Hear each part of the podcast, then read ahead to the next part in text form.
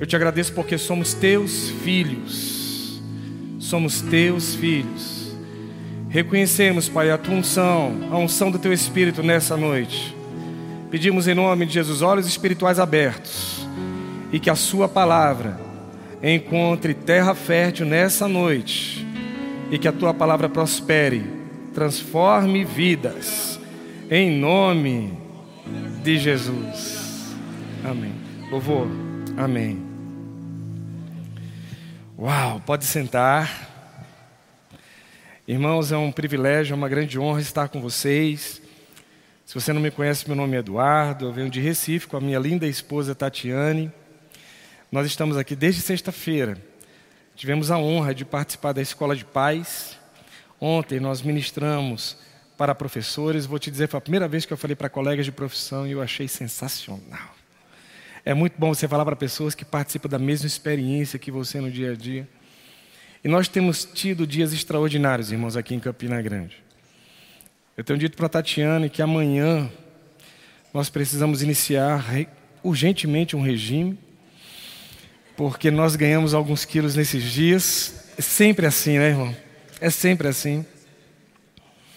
Mas você sabe que quando eu vejo que nós estamos no meio de um mês da família, e quando nós ministramos na escola de paz, você concorda que para o mundo isso não faz sentido nenhum. Mês da família, escola de paz, para o mundo, isso não faz sentido nenhum. Não sei se você sabe, a Colômbia legalizou o aborto até o sexto mês, faz poucos meses agora. Sei se você sabe, existe uma tendência nos Estados Unidos, uma guerra muito grande, porque a Suprema Corte está para rever uma lei de 1973 Segundo essa lei, você poderia, alguns estados nos Estados Unidos, eles legalizam o aborto até o sétimo mês de gestação. Porque, segundo essa lei de 73 da Suprema Corte, um aborto poderia ser feito desde que a criança não pudesse sobreviver fora do útero. E em 73, uma criança que nascesse de sete meses para baixo, ela morreria.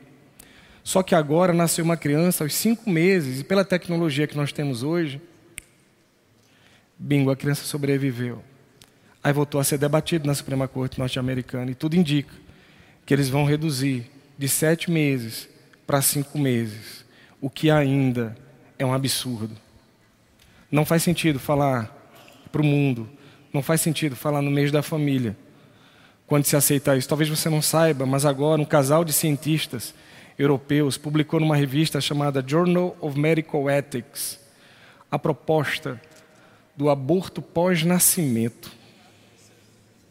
Eu não sei se você entendeu o que eu falei. Como assim, Eduardo? Aborto pós-nascimento é exatamente isso. A criança nasce e logo depois do nascimento ela pode ser assassinada legalmente.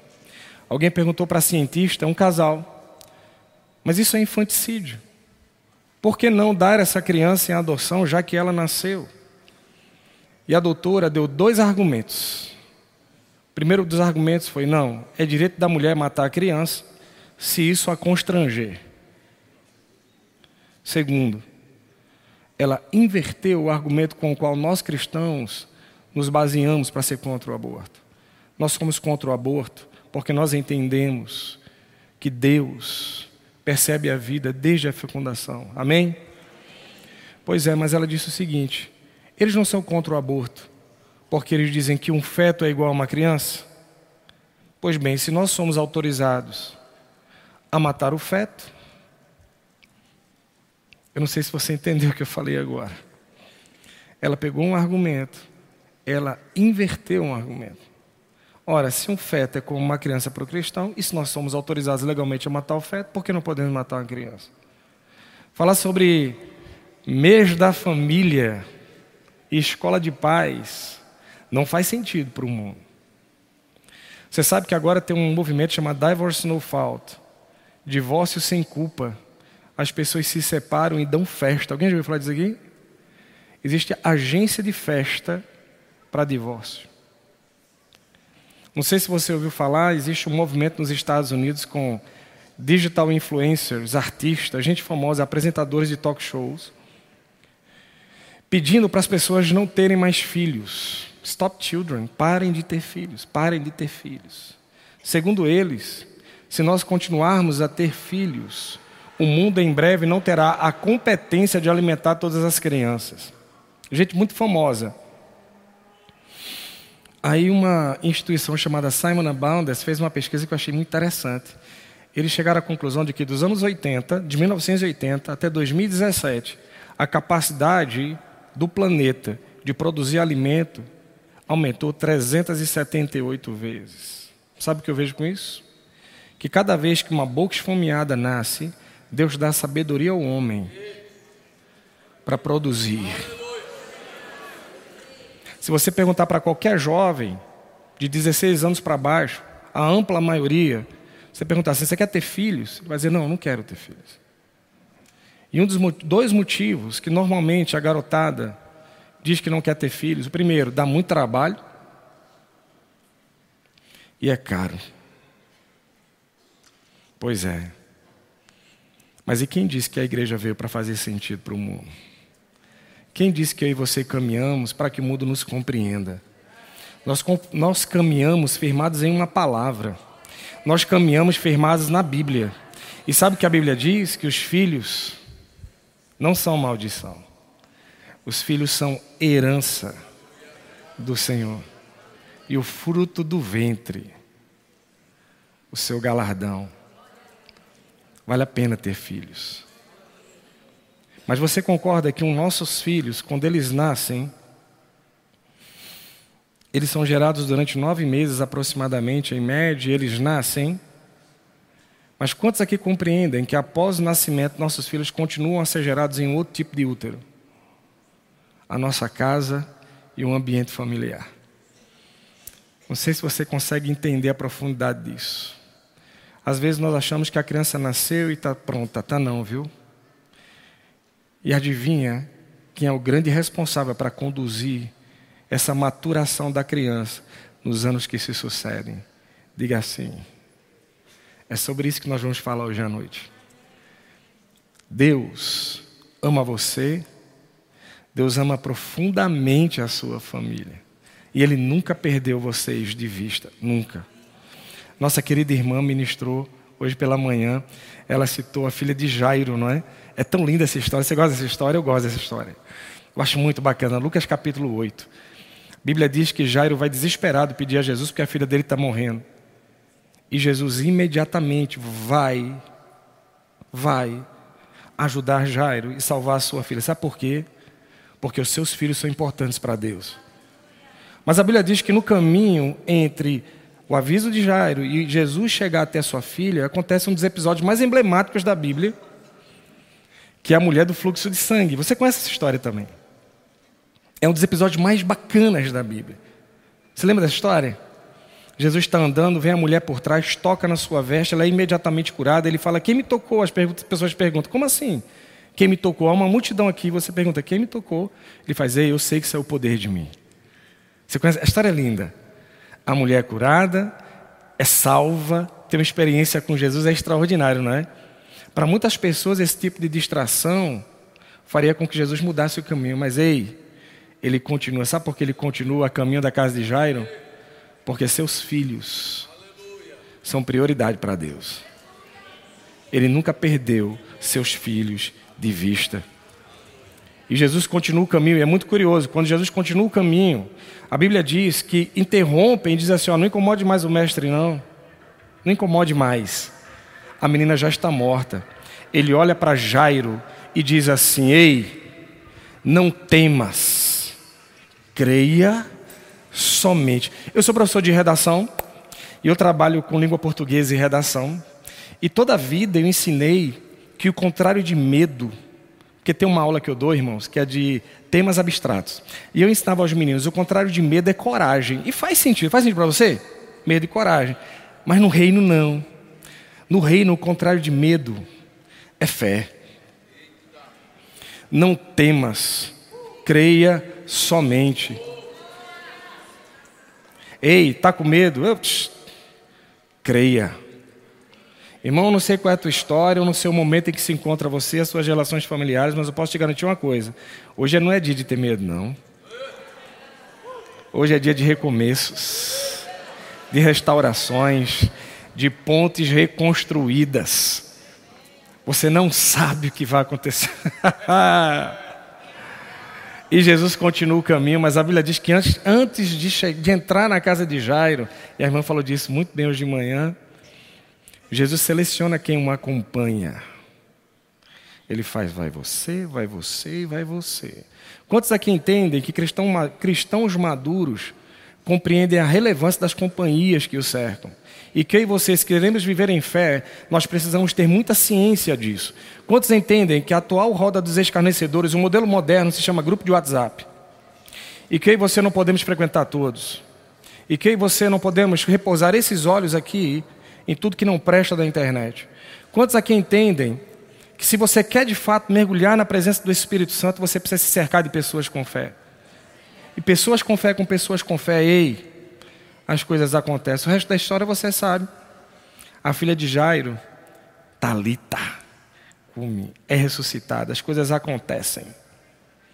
Isso é Lucas capítulo 8. No 9, aparece um outro pai desesperado.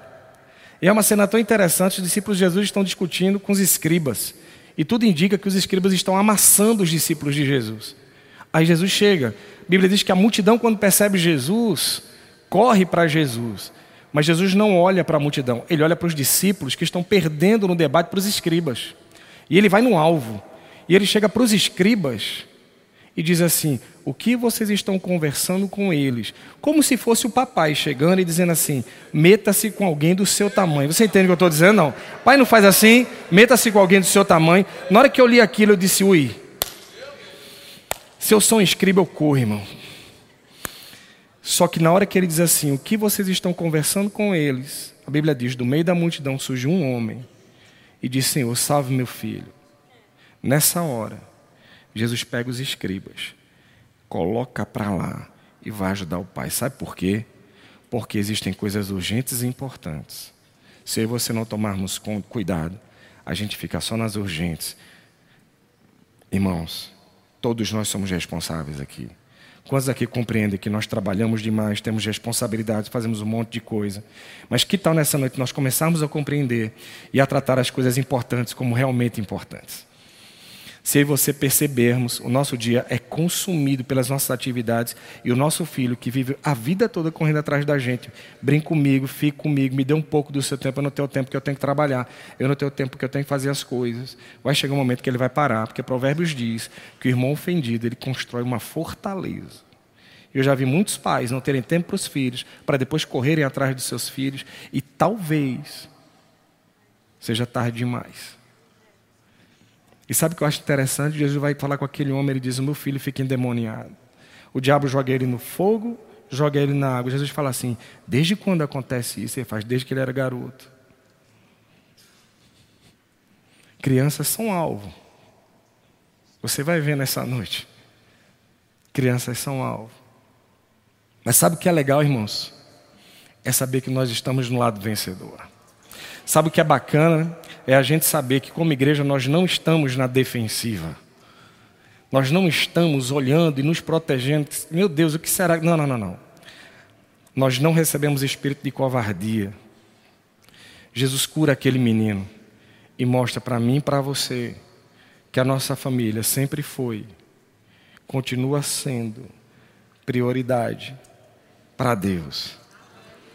Você pode abrir sua Bíblia, por favor, em Malaquias capítulo 4. Começar por aqui. Vamos discutir, vamos falar da Bíblia. Malaquias é o último livro do Novo Testamento, do Velho Testamento, perdão. Eu estou muito feliz de estar aqui, viu? A gente está em Recife, quando a gente fala assim, rapaz, eu, você, o pessoal chega de Recife fala assim, você vai para Campina Grande? Eu digo, eu estou indo. Faz, meu Deus. Uau, cara, você vai para Campina Grande.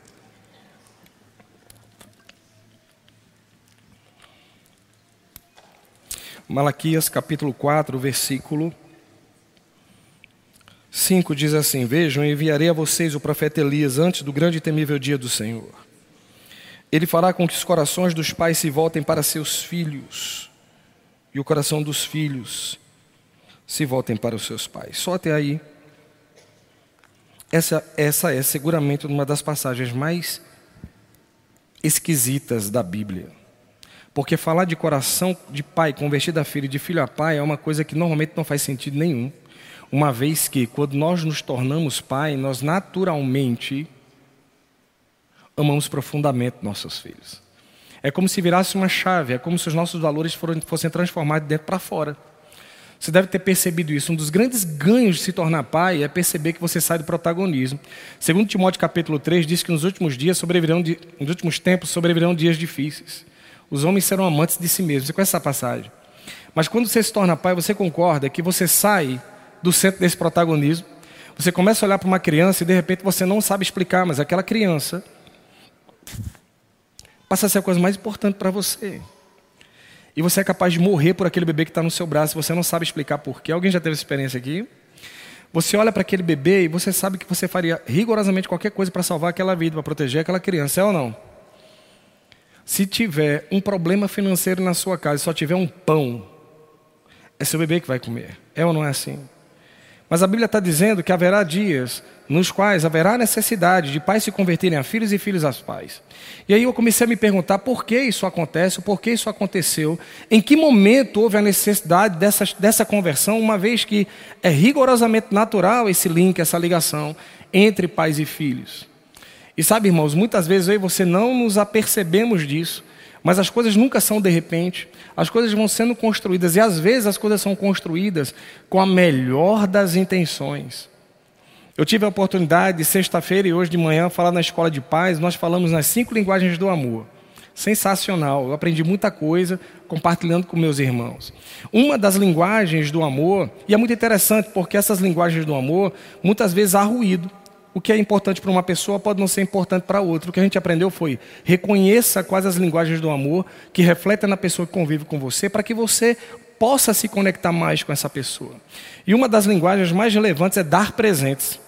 Existem pessoas para as quais dar presente não faz sentido nenhum, não faz falta nenhuma. Para outras pessoas isso é muito importante. Isso é muito relevante. O curioso é que todos nós aqui, todos nós, normalmente somos o produto da história que nós tivemos e que nos trouxe até aqui. E muitas vezes você é movido por questões corretas, por questões certas. Por exemplo, quem é maduro como eu, ou experiente como o pastor falou, sabe muitas vezes, não é velho não, nós somos jovens há mais tempo. Não é assim? Somos jovens há mais tempo. E meu irmão, de boa, quem é pai, quem é pai aqui? Levanta a mão para saber, por favor. Você você vai saber exatamente o que eu estou falando. Um pai, quando dá um presente ao filho, a gente se alegra mais que o filho, gente. É ou não? Você dá presente ao filho, a criança até gosta, mas você vibra. Mas quantos aqui entendem que muitas vezes esse presentear os filhos é uma resposta à nossa própria história? Sabe quando você tem uma adolescência ou uma infância de carência, muitas vezes, querer ter as coisas e, não, e você não tem, você constrói uma crença de que seu filho precisa ter aquelas coisas. Mais que isso, um dos maiores medos que um pai passa é o meu filho não pode passar o que eu passei. De jeito nenhum. Eu não vou deixar isso acontecer. Só que nós tivemos um grande problema. Qual foi o grande problema? Porque quando o pai coloca na cabeça que mais importante é dar presentes do que a si mesmo, você vai ter uma geração cheia de iPhones e de corações rigorosamente vazios. Eu dou aula em escolas particulares nas quais o poder aquisitivo dos alunos em média é muito alto. E eu posso te garantir que toda vez que eu converso com os alunos, normalmente eu percebo deles uma carência absurda. Teve um dia que eu comecei a fazer uma aula na qual a gente debateu um poema de Drummond, em que ele perguntava assim: Como posso fazer meu filho feliz? E eu fiz uma brincadeira com os meninos. Eu fiz: Ó, oh, vocês vão escrever uma carta para o poeta. Vocês são filhos. Eu quero que vocês digam para Drummond o que é que ele pode fazer para fazer o filho dele feliz. Qual foi a resposta quase unânime de alunos de alto poder aquisitivo? O que, é que você acha? Passe tempo com seu filho. Passe tempo com seu filho. Toda vez, irmãos, normalmente eu falo de paternidade na minha aula, eu dou aula de redação, mas eu sempre dou um jeito de inserir alguns temas mais relevantes. E quando eu falo de paternidade, eu percebo choro, eu percebo aflição, eu percebo angústia, eu percebo às vezes um problema enorme. Eu já tive que mudar a aula. Porque eu dei aula numa sala e os meninos começaram a chorar. Eu fui para outra começaram a chorar. Na terceira começaram a chorar, eu fiquei preocupado. Eu disse: a coordenadora vai chegar. Vai achar que eu estou fazendo mal aos meninos. Eu fiquei preocupado. Eu disse: rapaz, se a coordenadora chegar na porta, tá todo mundo chorando. Aí à tarde eu fui dar aula. E à tarde eu ia dar aula no pré-vestibular. E o pré-vestibular são os mais velhos, 20, 20 e poucos anos. Eu disse, ah, aqui é tranquilo, posso dar minha aula de paternidade, não vai ter choro. Choraram mais que os meninos. Choraram mais que os meninos. Você não faz ideia da importância da sua presença para os seus filhos. Você não faz ideia. Você não faz ideia como seu filho espera o seu contato, o seu olhar, o seu conselho você é muito mais precioso do que aquilo que você possa entregar para o seu filho. Uma professora chegou chorando no colégio um dia desses. E a gente foi, o que foi que aconteceu? Ela disse, não, na hora que eu fui sair de casa, minha filhinha, acho que dois anos, disse assim, mamãe fica em casa. Ela fez assim, mas se mamãe ficar em casa, eu não posso comprar as bonecas que você gosta. Aí a menina fez assim, faz o seguinte, me dê mais boneca não. Pronto, fique comigo, não quero mais boneca não. Eu quero você. Você não faz ideia de como você é importante para o seu filho. Não faz ideia. E nesse jogo, irmãos, é tão curioso, porque nos anos 40, a gente está falando de Segunda Guerra Mundial, houve uma migração de homens muito grande. Os homens foram para a guerra, Segunda Guerra Mundial, e aí nós tivemos aquele modelo de família. Homens trabalhavam, mulheres ficavam em casa e cuidavam dos filhos. E nesse movimento de homens irem para a guerra, as, as fábricas ficaram desassistidas. Resultado, as mulheres que ficavam em casa tiveram que ir para as fábricas. Então você tem homens na guerra, mulheres na fábrica e crianças desassistidas. Não à toa, é nesse momento que começam a construir eletrodomésticos. Liquidificador. A televisão começa a ser produzida em massa nos anos 50. Sabe o que eu acho curioso? Estou falando dos anos 40. Quem tinha 10 anos por volta, chega 20 anos depois, casado, e começa a fazer filho. Só que nos anos 60, se você parar para analisar, é a década do sexo, drogas e rock and roll, Woodstock, pílula anticoncepcional. Você está percebendo como as coisas elas não são assim? Elas vão se construindo. Nada substitui a importância da presença de um pai dentro do seu filho. Nada, nada, nada, nada. E aí os pais trocaram os filhos por aquilo que eles podiam entregar. Isso é muito sério. Às vezes eu fico pensando, irmãos, que mentiram para a gente. A sensação que eu, que eu tenho nas, nas, escolas nas quais eu ensino, eu preparo alunos para fazer Enem. A sensação que eu tenho nas escolas é que as famílias viraram corrida de revezamento. Alguém sabe o que é corrida de, na Olimpíada?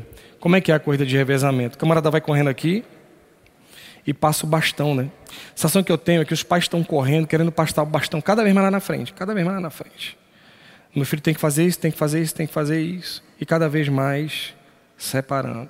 Aí os filhos, por sua vez, uma vez que os pais os trocaram, os filhos trocaram os pais pelo quarto. E há muito crente que pensa que o filho está rigorosamente seguro porque ele está dentro do quarto.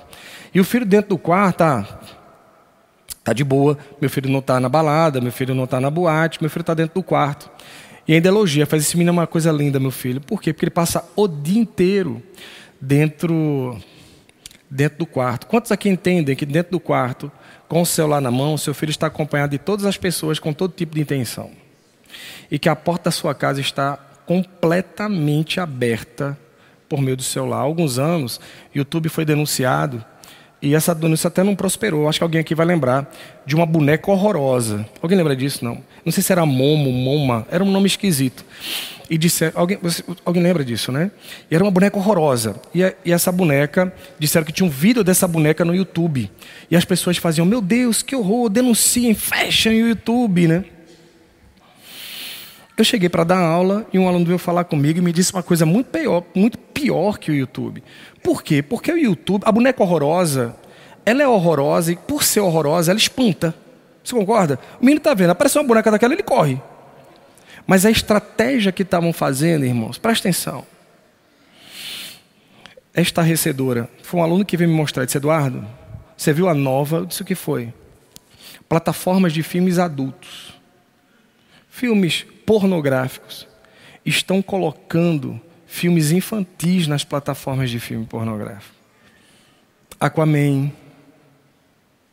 Aí a criança coloca no Google Aquaman para ver Aquaman e ela é inserida numa plataforma de filmes adultos. Isso é muito pior que Momo, porque a criança é jogada lá dentro e está dentro do quarto e o pai não faz ideia. Eu vi aquilo, eu fiquei horrorizado, eu não sabia. Aí um aluno chegou, um aluno não, essa semana, faz 15 dias, eu estava na internet, aí um desses portais grandes colocou assim: Doutor Estranho 2, Multiverso da Loucura, eu acho que é isso. Eu acho que é assim, Doutor Estranho, Multiverso da Loucura do Sexo. Dizendo que o filme já estava numa plataforma pornográfica. Não sei se você está entendendo. Eles colocam na plataforma e agora um portal de notícias avisa que está na plataforma. Porque quem não sabe agora vai saber. Você entende como isso é diabólico está? Isso eu estou falando coisas mais rigorosas. Isso, e aquelas mais sutis? Que os nossos filhos se alimentam o tempo inteiro daquilo. Por exemplo, desconstrução de masculinidade, masculinidade tóxica. É feio ser homem. É feio.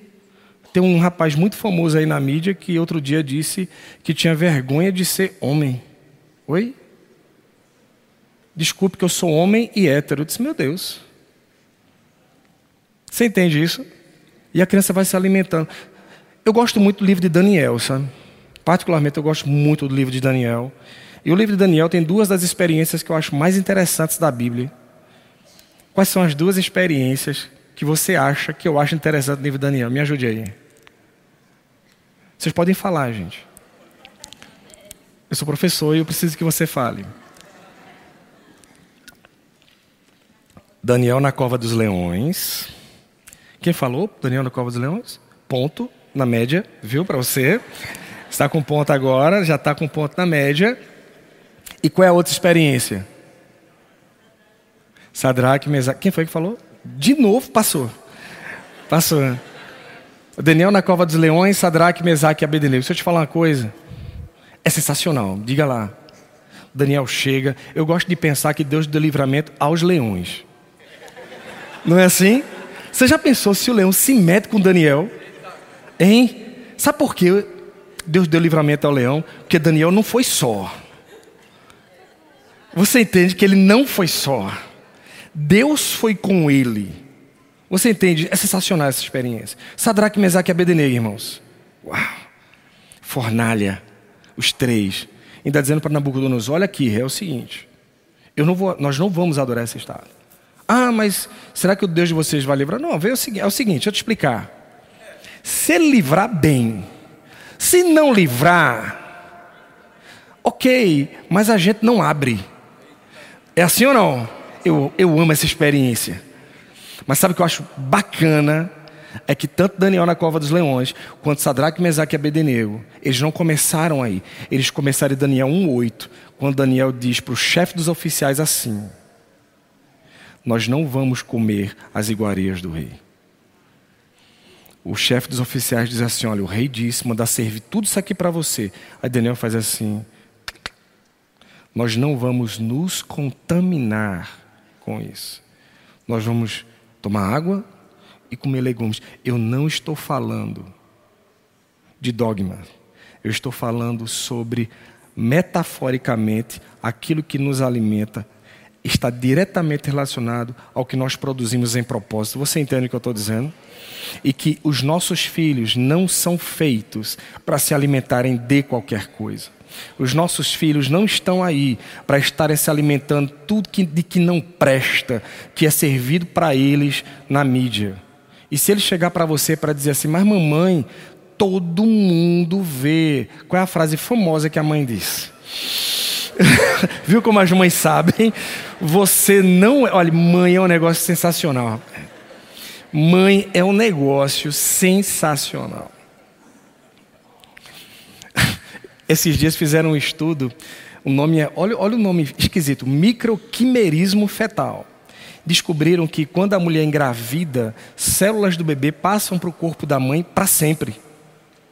E os cientistas estão impactados porque eles descobriram que essas células, em algum momento da vida da mulher, elas podem passar por uma mutação que vai fazer bem à saúde da mulher. Ter filho faz bem para a saúde. Olha aí. Hein? Não é legal isso não? Eu, eu, olha, isso não estava na matéria não, viu, que eu li não. Mas na hora que eu li eu pensei, será que é por isso que toda mãe tem um pé no profético, irmão? Não é, você já reparou, não é. Pai não tem não, mãe tem, viu? Ei, pai, não queira disputar, não queira, é mãe, é mãe, é mãe.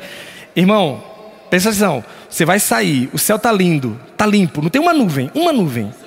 Aí a mãe diz assim, filho, leva guarda-chuva, rapaz. Vá por mim. É melhor obedecer. Não discuta. Esses dias eu estava no shopping e eu vi uma máquina de ninar bebê. Alguém já viu isso aqui? Alguém já viu? Levanta a mão para saber. Eu fiquei horrorizado com aquilo. Quando eu passei na vitrine a máquina, eu fico imaginando a mãe botar o bebê ali, a criança ficar. Hã? Sem entender. E a mãe, eu estou fazendo minhas coisas urgentes. E o bebê. Eu li esses dias que quando a mãe fala, não é o pai, é a mãe.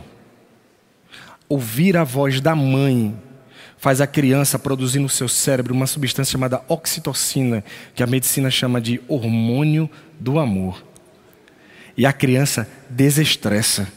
Olha que coisa extraordinária. Ela ouve a voz da mãe e a criança. Mamãe, aquela máquina não tem o um som da sua voz. Não tem o um som da sua voz. Nada supera o seu colo e o que você diz ao seu filho.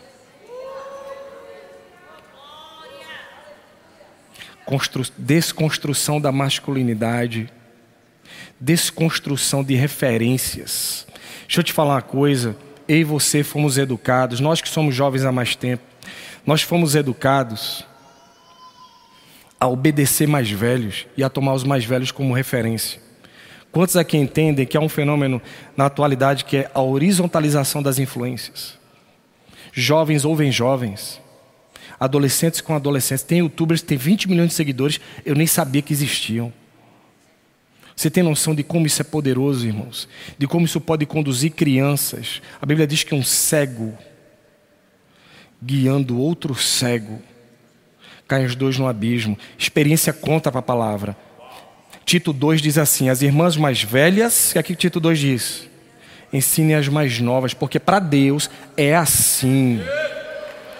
Só que a gente se acostumou, lamentavelmente, lamentavelmente, a gente se acostumou a ver a criança e o adolescente seguindo crianças e adolescentes. Talvez não seja à toa que certos youtubers pintam o cabelo de rosa e imitam foca. Porque se a criança descobrir que se trata de um homem de mais de 30 anos, ela para de seguir. Horizontalização das influências. Eu fazia uma coisa lá em casa, eu tenho duas filhas, que quando eram adolescentes e crianças, eu queria ver o que elas estavam vendo. Porque simplesmente eu chegar e dizer não veja. Então o que é que eu fazia? Eu chegava em casa, chamava as duas, jantava, vamos para o quarto. Era, era o momento de eu ver as séries que elas assistiam. E eu fiquei chocado. Praticamente 100% das séries norte-americanas adolescentes, vamos lá. iCarly. Alguém conhece essa série? Acho que não, né? Olha, eu escutei, eu acho que alguém viu iCarly, Drake Josh, Manual do Ned, Zoe 101, Sunny Entre Estrelas, Boa Sorte Charlie. Tô te falando que eu conheci todas. Violeta, Brilhante Vitória. Ó, estão rindo aqui. Eu ouvi. Estão. Algumas pessoas estão se reconhecendo. Conheço tudo, irmão. Eu vi tudo. Que você imaginar, eu assistia. Porque eu chegava e eu queria ver o que minha filha via. E sabe o que era praticamente. Em todas, os adultos eram abobalhados, idiotizados. Quem eram os espertos? Os adolescentes. Você vai massificando isso, você vai dessensibilizando a criança e o adolescente do princípio da autoridade, do mais velho, do experiente. Porque é tudo aqui. Os experientes são os bobalhões. Irmão, o diabo é paciente. Joyce Maia disse isso, eu li isso, eu disse, meu Deus. Porque vai assim, ó. A desconstrução é desde muito cedo. É uma tentativa de dessensibilização daquilo que a palavra diz. Aí você está dizendo assim, certo, Eduardo, ele já me convenceu, eu já percebi que há muito risco dentro do quarto. Vou tirar meu filho, não vou. De... Seu filho sai do quarto e ele vai para a escola. Quantos aqui entendem que a escola é um ambiente de influência poderosíssimo? Ontem eu falei com os professores sobre isso. Eu sou professor há aproximadamente 20 anos. Eu não sei quantas vezes eu vi professores dizendo assim: eu entro para virar a cabeça do aluno mesmo. Muitas escolas não são laicas, elas são anticristãs. E você coloca seu filho na escola e não tem a noção dos riscos aos quais você está submetendo seu filho. O que é que faz com que pais escolham escola para o seu filho? Vou te dizer: resultado. Eu trabalho com resultado. As escolas nas quais eu trabalho, elas trabalham diuturnamente para aprovar menino no Enem, para depois colocar no outdoor e arrastar o alunado, porque isso é mercado. Mas quantos entendem que esse é um dos pontos que devem te levar a escolher uma escola? um dos. Quantos pais têm tempo de sentar com a direção da escola e entender a visão da escola? Qual a visão que você tem sobre a educação? Eu já atendi vários pais, irmãos. Vários pais na escola. Pais completamente perdidos, sem autoridade. Você já quer ver um exercício bom? Vou deixar uma tarefa de casa para vocês. Tarefa de casa. Irmã Juliana já está aprovada. A tarefa de casa é leia o livro didático do seu filho. Experimente ler o livro da do seu filho. Minha filha tinha mais ou menos seis anos. Quando abri o livro dela de ciências, tinha assim: use camisinha. Eu peguei um livro que tinha um desenho de uma fechadura. Você sabe aquele desenho clássico da fechadura que é assim? Aí a pergunta embaixo é assim: o que, o que você vê quando olha pela fechadura do quarto dos seus pais? Você quer outro exemplo? Eu coloquei uns slides aqui de um, de um livro que foi muito curioso. Eu estava ministrando lá na Zona Norte e eu falei sobre isso. E uma das, ah, da, da, das mães que estavam presentes, ela disse que alguns dias depois ela chegou, foi buscar a filha no colégio e o Espírito Santo falou com ela: pega o livro dela, está dentro da bolsa. Filha dela de mais ou menos 10 anos.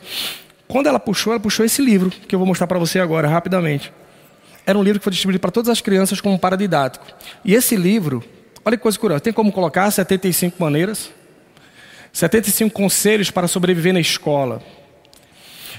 Pode voltar, volta mais um, por favor, só para explicar uma coisa aqui importante. 75 maneiras para sobreviver na escola. Esse livro é escrito, claro, por uma autora adulta, mas ela usa uma máscara de uma criança, como se fosse uma criança escrevendo no diário. Por quê? Por que você acha? Identificação. Pode passar. Olha os conselhos. Vou ler só alguns, tá certo? Nunca aceite sugestões de seus pais, nunca. A não ser que eles te ameacem. Pode passar. Pode passar. Mais um, por favor. Nunca, nunca, nunca aceite qualquer sugestão de seus pais, nem mesmo quando elas parecem, em primeiro momento, serem boas. Preste atenção. Essas são justamente as piores, porque pegam a gente desprevenida e acabam sendo um desastre. Mais um. As mães sabem mentir muito bem. tem muitos anos de prática. Eu posso passar a noite aqui lendo esse livro com você. Pode tirar, por favor. O que eu quero te falar é que existe uma reengenharia social em curso e seu filho passa pelo menos seis horas dentro de uma escola. E que você precisa estar muito atento a todos os movimentos aos quais seus filhos obrigatoriamente precisam se submeter. A escola é uma dessas experiências pelas quais ele precisa passar.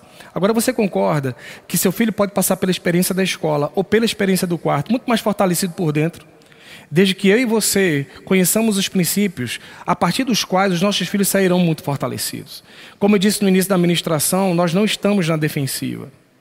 O que eu estou te mostrando aqui são algumas ameaças que o mundo coloca, mas se eu e você entendermos o papel que nos cabe, não há risco, irmão. Pelo contrário, seus filhos não serão influenciados, eles influenciarão. Seus filhos não serão levados com o mundo, pelo contrário, eles tirarão pessoas de lá. Porque eu e você sabemos que trevas nunca venceram a luz. E que Deus tem muito, muito mais poder para construir que o diabo para destruir. Agora, e você precisamos estar atentos. São muitas coisas na cabeça de uma criança.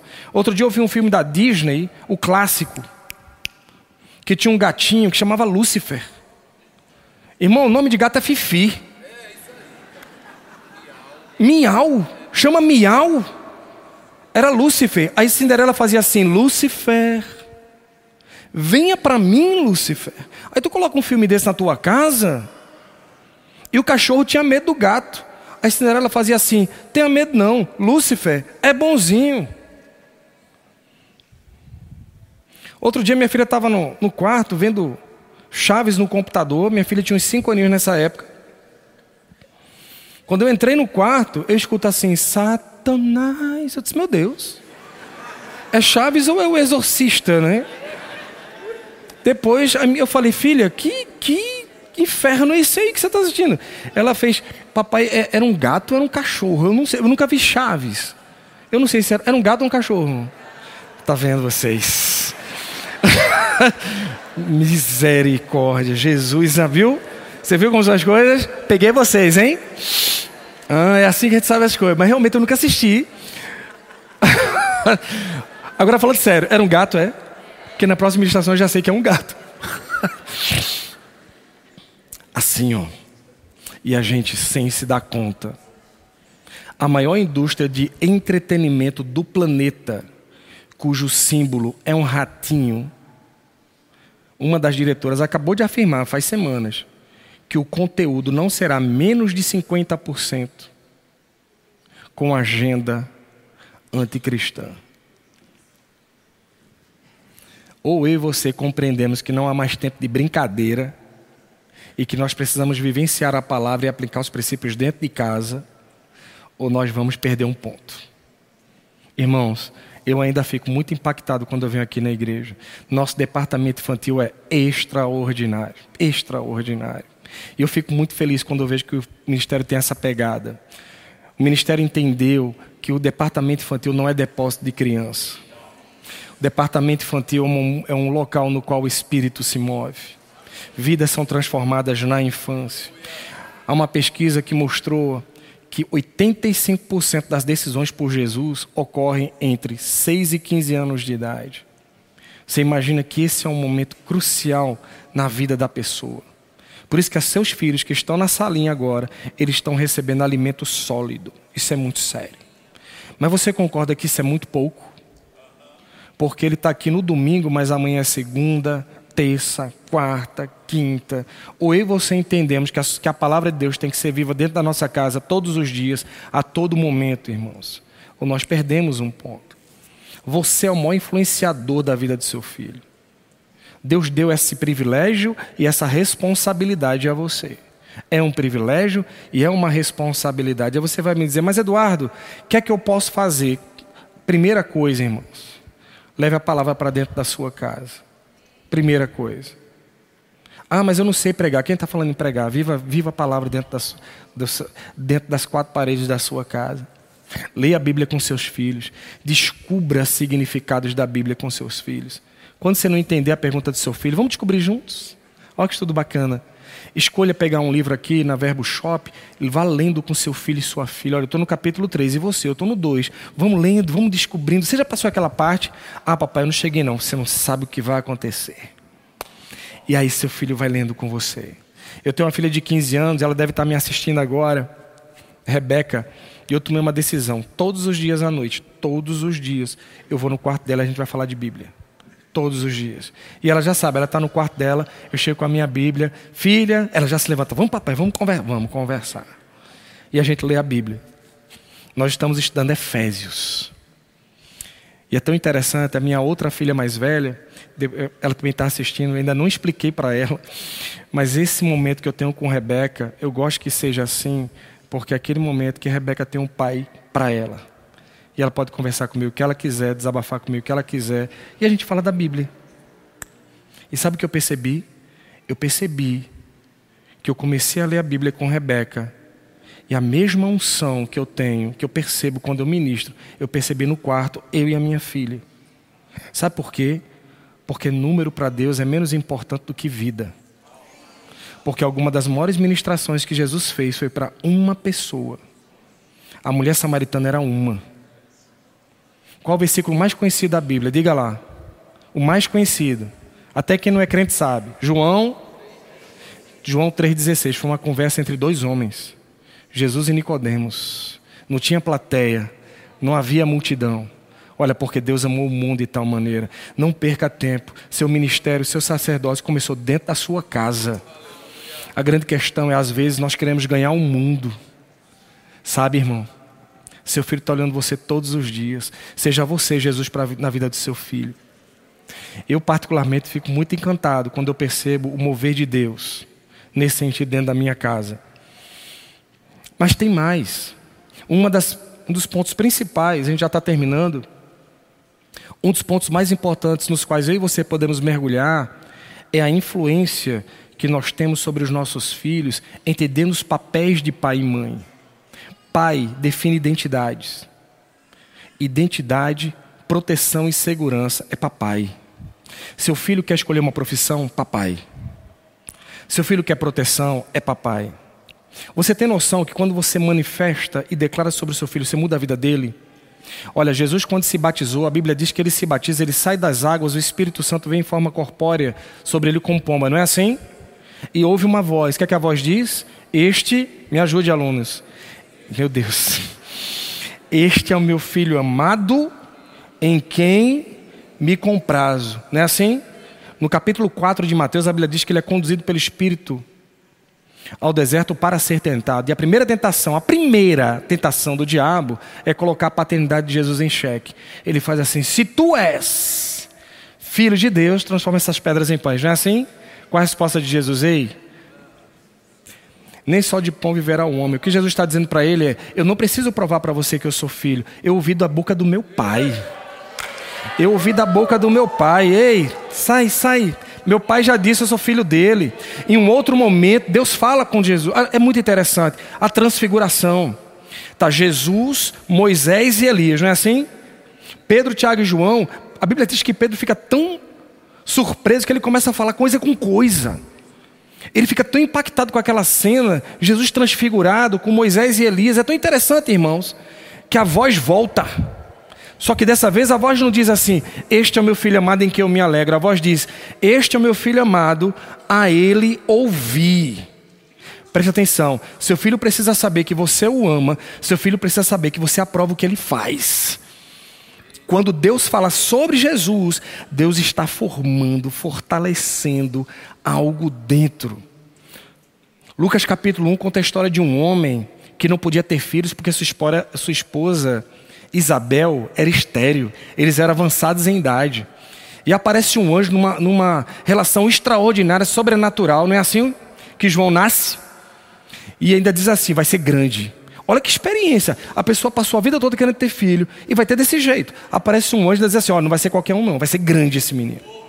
Pensa no homem feliz. Pensa no homem feliz.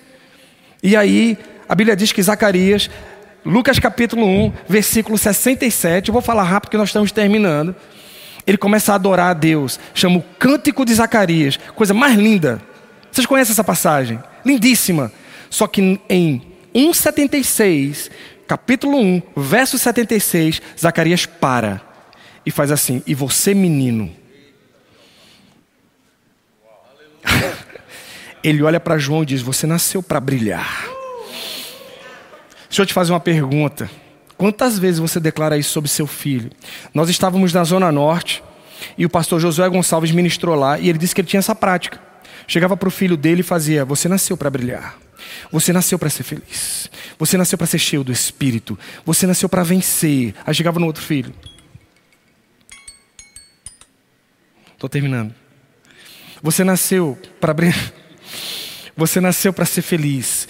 Você nasceu para ser grande. Aí chegava no outro, você nasceu para brilhar. Ele disse que ele falava tanto isso, tanto isso, que quando ele chegava no quarto do filho, o filho fazia: Pai, eu já sei. Que eu nasci para brilhar. Que eu nasci para ser feliz. Rapaz, ele terminou a ministração, acabou o culto lá na Zona Norte, em Recife. Se você já foi lá, sabe, tem uma lanchonete lá de fora. E o que é que crente faz quando aprende negócio? Acabou o culto, quando eu saí, estava minha esposa e minhas duas filhas na lanchonete. Não tive dúvida, irmão. Cheguei na mais velha, botei a mão na cabeça dela, você nasceu para brilhar. Você nasceu para ser feliz. Você nasceu para ser cheio do Espírito Santo. Aí fui na outra, você nasceu para brilhar. Você nasceu para ser feliz. Aí Tati fez, e eu? Fiz, você nasceu para brilhar. Você nasceu para ser feliz. Você nasceu para ser. Ei, na hora que eu fiz aquilo naquela lanchonete, eu percebi a unção tomar conta daquele ambiente. Eu percebi o Espírito Santo sorrir para minha família e dizer: é assim. Declare sobre seu filho. Manifeste graça sobre a vida dele. Um pai determina a identidade do filho. A identidade do seu filho formará o seu caráter. E o caráter do seu filho definirá seu destino. Existem tantas coisas que nós podemos fazer para apoiar os nossos filhos. Talvez você esteja pensando, eu vou finalizar com isso. Talvez você esteja pensando, eu queria ter ouvido isso há um ano. Quantos aqui entendem que Deus nunca chega atrasado? Quantos aqui entendem que Deus nunca, nunca, nunca perdeu nem vai perder? Nunca. Eu não sei as circunstâncias nas quais você se encontra, mas eu posso te garantir: hoje é um dia de recomeço.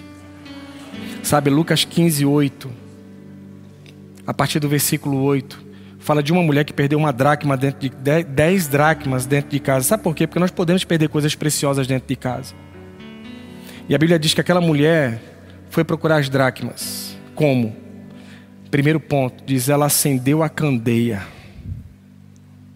Acenda a candeia dentro da sua casa. Traga a palavra, traga a clareza do Espírito para a sua casa. Mas Eduardo, a candeia vai mostrar onde está a dracma? Não, ela vai mostrar a sujeira. Acenda a candeia, depois varra a casa. Quando você percebe o que está errado, porque a candeia foi acesa, você limpa a sua casa. E por último, ela buscou diligentemente não desista. Eu quero que você imagine seu filho cheio do Espírito Santo. Imagine seu filho sendo usado por Deus. Imagine seu filho no pleno propósito do Senhor. Você consegue imaginar isso? Segure essa visão, ela lhe pertence. Eu quero orar por você e pela sua família. Pai, eu te agradeço por todas as famílias aqui presentes. Eu te agradeço, Pai, em nome de Jesus, porque o Senhor é o Senhor das nossas famílias. E eu declaro, Pai, em nome de Jesus, que os nossos filhos nasceram para brilhar. Os nossos filhos nasceram para ser cheios do Espírito Santo. Os nossos filhos nasceram para ser usados por Deus. E eu declaro, seu filho, cheio do Espírito, cheio da graça, cheio da unção, cheio da presença de Deus. Filhos vencedores na presença de de Deus. Amém. Meus irmãos, foi uma honra estar com vocês esses dias, viu? Foi maravilhoso. Que o Senhor continue a abençoar você, sua família, que você continue a crescer cada vez mais na presença desse Deus vivo e que seus filhos provem do doce sabor que é uma experiência profunda com Deus. Deus abençoe, irmãos.